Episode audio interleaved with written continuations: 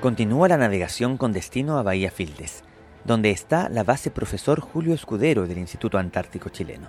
Y no dejamos de pensar en las personas que dejamos en Yelcho, pues deben estar pala en mano avanzando en el despeje de la nieve para habilitar las instalaciones.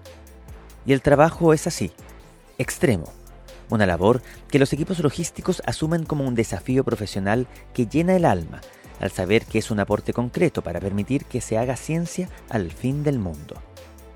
Estamos por llegar a nuestra siguiente parada y no sabemos cuánto tiempo dispondremos abajo del buque para recorrer y realizar nuestro reporteo en terreno. La información que sí tenemos es que hay científicos trabajando. Soy Felipe Martínez Carrasco y les doy la bienvenida al noveno capítulo de nuestra Bitácora de Exploración, en la que viviremos una travesía antártica. Viajamos a la Antártica para descubrir qué pasa al fin del mundo. Un mes de aventuras, aprendizajes y reflexiones contadas por el equipo del Patio Scout. Bitácora de exploración. Travesía Antártica. Nos preparamos para poder bajar en Bahía Fildes. Siempre listos, con nuestra mochila y equipos, esperamos que nos den el vamos y autoricen para descender ha sido la tónica durante el viaje, pues sabemos que son muchos los factores que inciden en poder o no bajar, y además tampoco sabemos cuánto tiempo podríamos estar en una base. Optimistas y felices por lo que hemos vivido, miramos el paisaje y nos sorprende que poco a poco se comienzan a ver montañas con menos nieve y aparecen más rocas y piedras. Incluso divisamos manchones verdes que distan mucho del paisaje antártico blanco típico, pues hay musgos que se toman el lugar trataremos de indagar sobre dicho fenómeno. Mientras tanto, a bordo del buque Aquiles y a cargo de toda la operación logística que aún debe realizar el Instituto Antártico Chileno, va Cristian Rodríguez, quien coordina todas las acciones y nos entrega luces de lo que viviremos en las próximas horas. Bueno, esto consiste en tomar eh, coordinaciones en vivo con el, con el buque, el oficial de guardia, el oficial de operaciones, y vemos lo que va quedando pendiente para ir desembarcando, digamos, en la penúltima base que sería base escudero y finalizar con Río Patrón. Y dentro de eso se hizo una organización de unos contenedores que querían bajar que no era necesario y así ahorrar tiempo y bajar solamente un contenedor y les sirve a ellos de eh, estimar la llegada a Punta Arena y posteriormente a Valparaíso. Toda la logística, claro, de descarga implica también ver la forma en que se va a hacer eso ya sea con grúa, ya sea el contenedor completo, algunas cosas con escuba, eh, con helicóptero, va dependiendo. ¿Cómo, ¿Cómo se va definiendo eso? Porque también depende del aspecto climatológico. Claro, eso va dependiendo de la cantidad de carga que van quedando los contenedores eh, que van a bordo y se define en su llegada final o a destino, digamos, en este caso base escudero, si la carga es muy poca no es necesario bajar el contenedor. Entonces eso se procede a desconsolidar a bordo y se procede a bajar, digamos, a través de los, de los medios que tienen ellos, un bote de goma o la escuba que le llaman, y eso agiliza más la, la entrega de la carga. Ya son las 6 de la tarde y el barco detiene sus motores. Como en cada recalada, el capitán se convierte en DJ y pone una canción que se escucha por los parlantes se ve una bahía que parece un puerto con varias construcciones con techos azules y naranjas en un terreno bastante seco. Hay mucho movimiento de personas y vehículos, nada comparado con las bases solitarias que ya visitamos.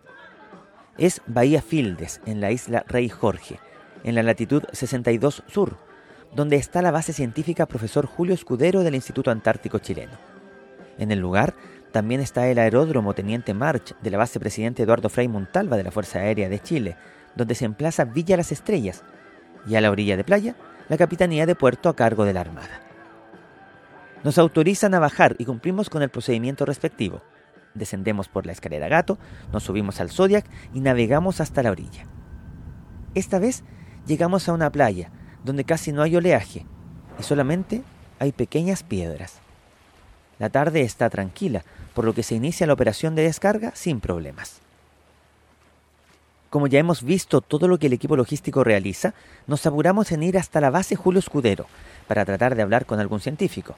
Estamos a sábado y ya es hora de irse a descansar. Además, nos dijeron que tenemos un par de horas en tierra antes de regresar al buque. Encontramos a Juan Bravo, de quien habíamos escuchado hablar y que en estas latitudes es toda una eminencia, pues es la persona que más expediciones ha realizado y desde el año 1991 ha venido todos los veranos para realizar labores logísticas. Amablemente nos cuenta que ha trabajado en todas las bases y campamentos y por supuesto ha sido testigo de cómo ha cambiado el paisaje debido al calentamiento global. Yo empecé primero a venir a la Antártida en el año 91, empezamos a venir como 45 días. Ya. Después se empezó a alargar a dos meses, tres meses y ahora estoy seis meses en la casa y seis meses acá en, en la Antártica. ¿Y cómo se convive con eso, con la familia, estar así tan lejos, venir para acá? Sabes que acá tenemos toda la tecnología que tenemos en, en el continente. Ya. Tenemos día a día, me comunico con mi familia, con mi nieto, con mi hijo, con mi hermano, con todo, etc. Me siento cómodo, me gusta mucho estar acá. eh, creo que nunca pensé llegar a lo que soy. Eh, me ha dado de todo lo que tiene un ser humano en la institución y, y agradecer a Dios que he dado fruto, un buen fruto. Y lo importante que yo lo que demuestro a la gente es, el conocimiento Claro. y la experiencia antártica. Ya. Yo eso le, le enseño a la juventud, a los que vienen de, ahora, porque antiguamente los investigadores, científicos, eran personas más de edad, eran, eran pocos, pero se, se hacía una buena camaradería con ellos. Y también yo aprendía de ellos y también yo le enseñaba a ellos.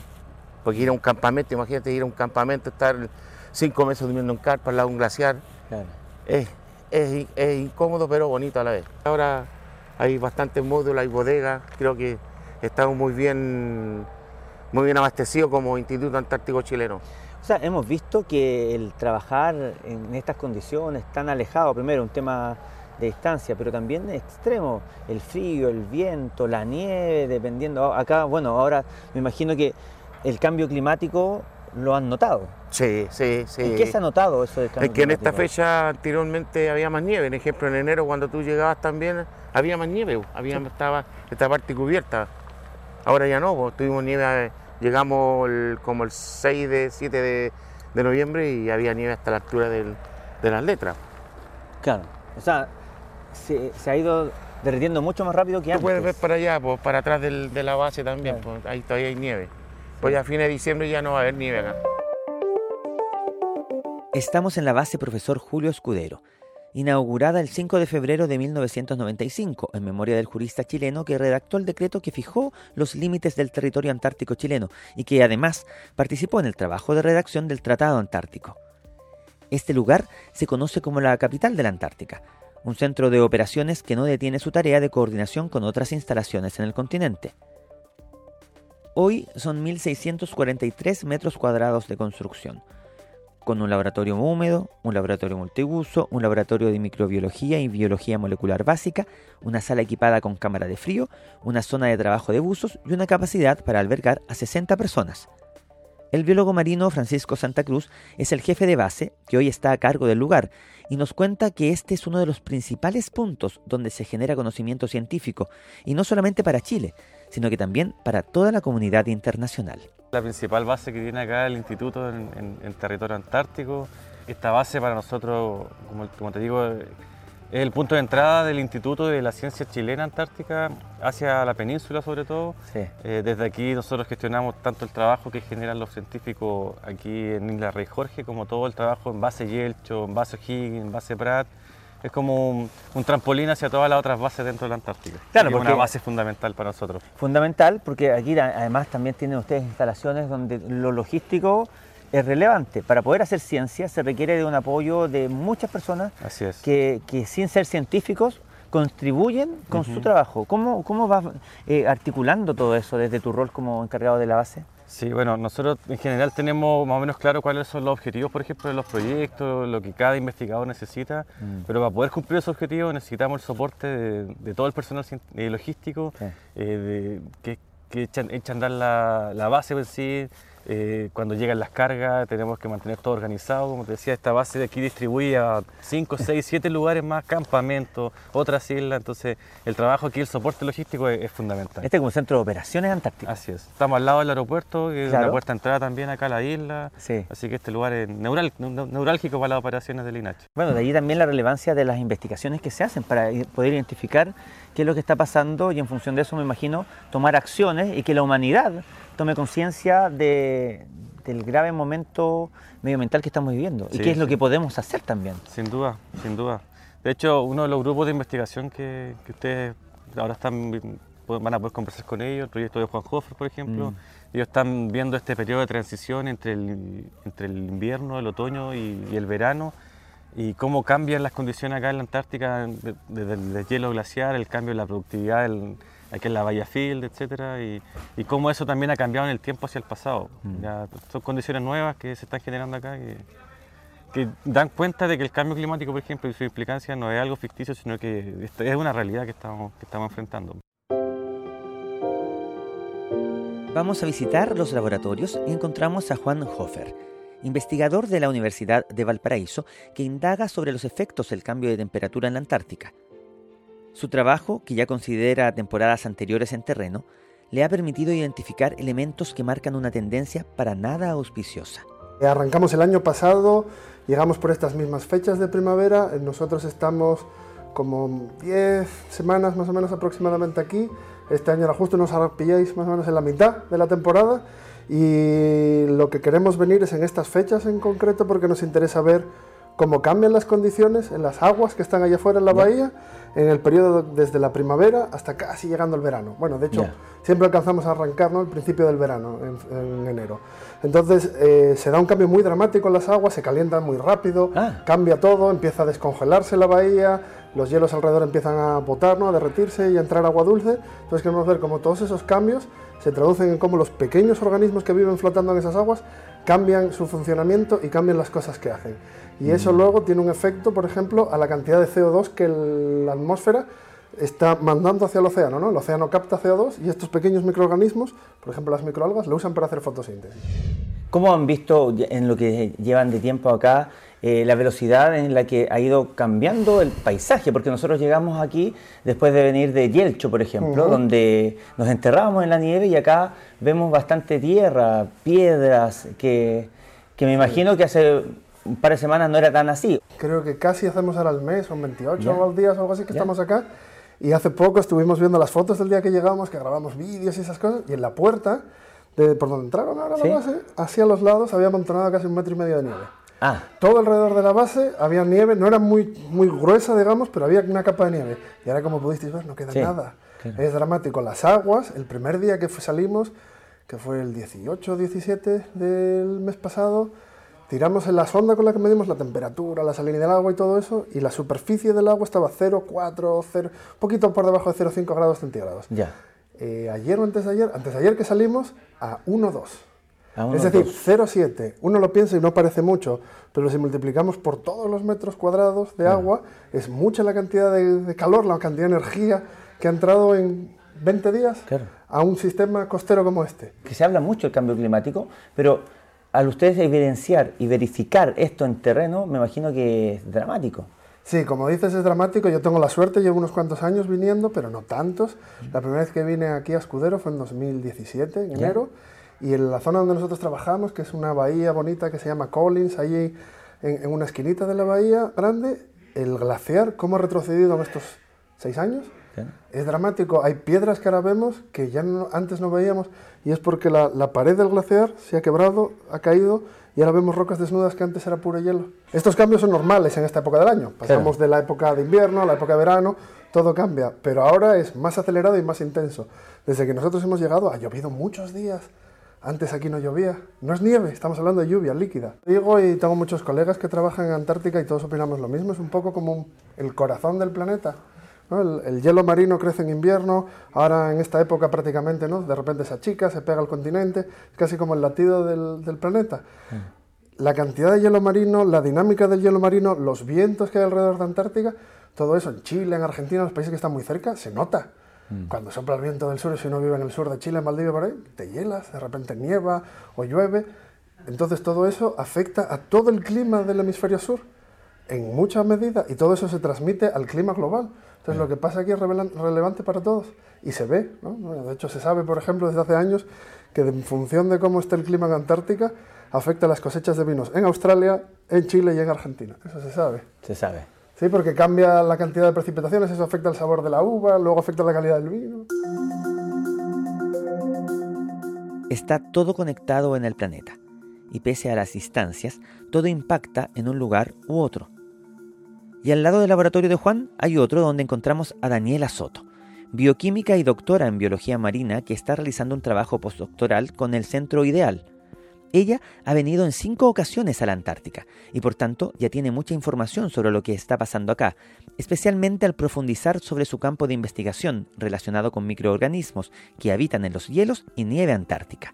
La Antártica tiene condiciones ambientales bastante particulares. Entonces, yo estudio microorganismos que crecen en la nieve, en el hielo y en el agua de lagos y el mar. Y en, esta campaña estamos interesados en entender cómo se conectan los distintos ecosistemas a través de los microorganismos y del flujo de nutrientes. Para eso lo que estamos haciendo es que tenemos nuestra zona de muestreo eh, delimitada, que es un lago que está eh, a unos 15 minutos caminando de acá, que está rodeado por capas de nieve y hielo. Entonces durante el verano todo este hielo, esta nieve se derrite y va a dar al lago. Entonces nos interesa saber si hay microorganismos que fluyan desde esta eh, agua congelada, ¿cierto? Y caigan al lago y si eso aporta nutrientes o materia orgánica para los mismos microorganismos que vivan ahí en el lago. El cambio climático está alterando todo. Y aquí en la Antártica hemos visto eh, un rápido derretimiento de los, de los bancos de nieve y del hielo, eh, cosa que antes no pasaba de la forma que ocurre ahora. Entonces, esa pregunta es interesante. Bueno, ¿cuáles son las consecuencias de estas masas de agua dulce que están dando a los lagos y al mar? Yo llevo varios años viniendo a la Antártica y uno de mis intereses de investigación eran unos microorganismos bien particulares que crecen en la nieve, que son unas microalgas que tiñen la nieve de colores. Entonces, uno podía ver antiguamente grandes manchones de nieve verde o nieve roja. Y aquí mismo se veía bastante. Hacia el glaciar Collins se podían ver como murallas eh, teñidas de colores. Pero hoy en día cada vez es más escaso ese fenómeno en, esta, en este lugar donde estamos, en la isla Rey Jorge. En, particular nosotros proponemos que eso tiene que ver con que se ha empezado a derretir tan rápido la nieve que los microorganismos es como que se les destruye el hábitat, por decir así. Y, y, en, y, eso lo hemos visto, no sé, unos cinco años, mm. hace cinco años más o menos que vengo a la Antártica y ahora me cuesta mucho, por ejemplo, encontrar esos manchones y antes era muy fácil. Entonces es algo que a mí me, me impresiona mucho porque cuando uno piensa así como cuánto tiempo necesito para visualizar un cambio evidente, yo tiendo a pensar en eh, periodos de tiempo largos, 10, 15 años, pero ver algo así en 5 años, o sea, como hace 5 años teníamos bancos de nieve de muchos colores y ahora ya no, a mí me parece mm. que está cambiando muy, muy rápido.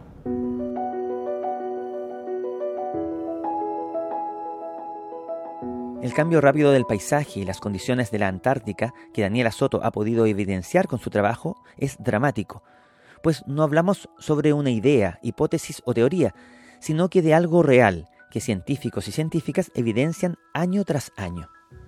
Vemos el reloj y estamos casi en la hora de volver al barco. Pero preguntamos y nos dicen que aún queda trabajo de descarga, por lo que podemos disponer de unos minutos más para indagar sobre las investigaciones que aquí se realizan. Entonces, pedimos autorización para ir al laboratorio natural donde Daniela Soto obtiene sus muestras.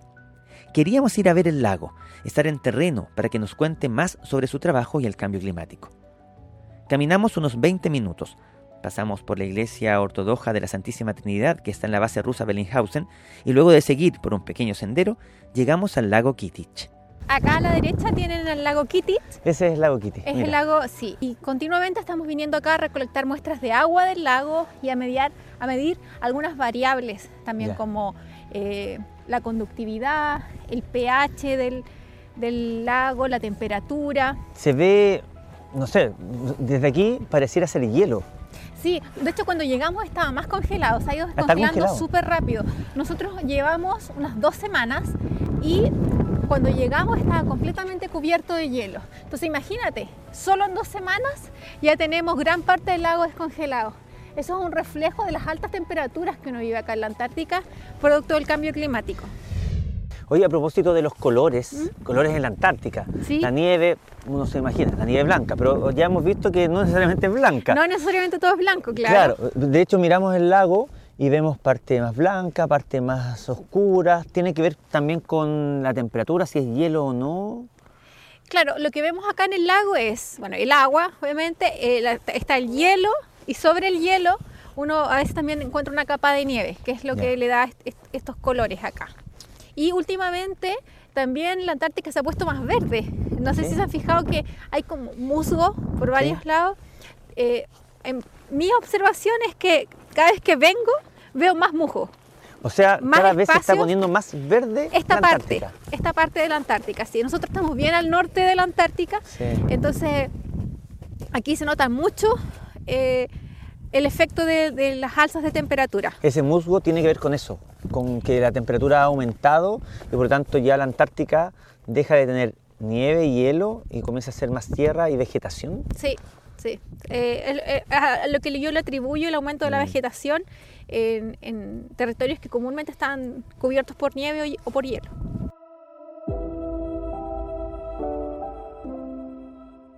Daniela Soto nos habla sobre los colores en la Antártica y nos aclara las dudas a propósito de los musgos que vimos al llegar a Bahía Fildes. El tiempo ha pasado rápido y no nos han llamado por la radio que nos prestaron para estar conectados. Sabemos, por tanto, que aún el barco no ha partido. Son casi las 11 de la noche. Volvemos a la base y nos invitan a cenar. La camaradería se siente entre quienes habitan la base. Nos recibieron con los brazos abiertos y se han dado el tiempo para conversar con nosotros, resolver nuestras dudas y contarnos sobre los trabajos que llevan a cabo. Nos avisan que el barco no partirá antes de las 6 de la mañana, por lo que podemos quedarnos para reportear un poco más y dormir en una de las casas de Villa Las Estrellas que Nach nos facilita. En el próximo capítulo podremos conocer las historias y proyectos de otros habitantes de esta base, en esta travesía antártica que compartimos en nuestra bitácora de exploración. Soy Felipe Martínez Carrasco. Que estén muy bien. Nos vemos. Chao, chao, chao. Desde la Antártica para el mundo. Exploración científica antártica del Instituto Antártico Chileno lo que podemos hacer para construir un mundo mejor. Bitácora de Exploración, un podcast de patioscout.com. Vive el movimiento.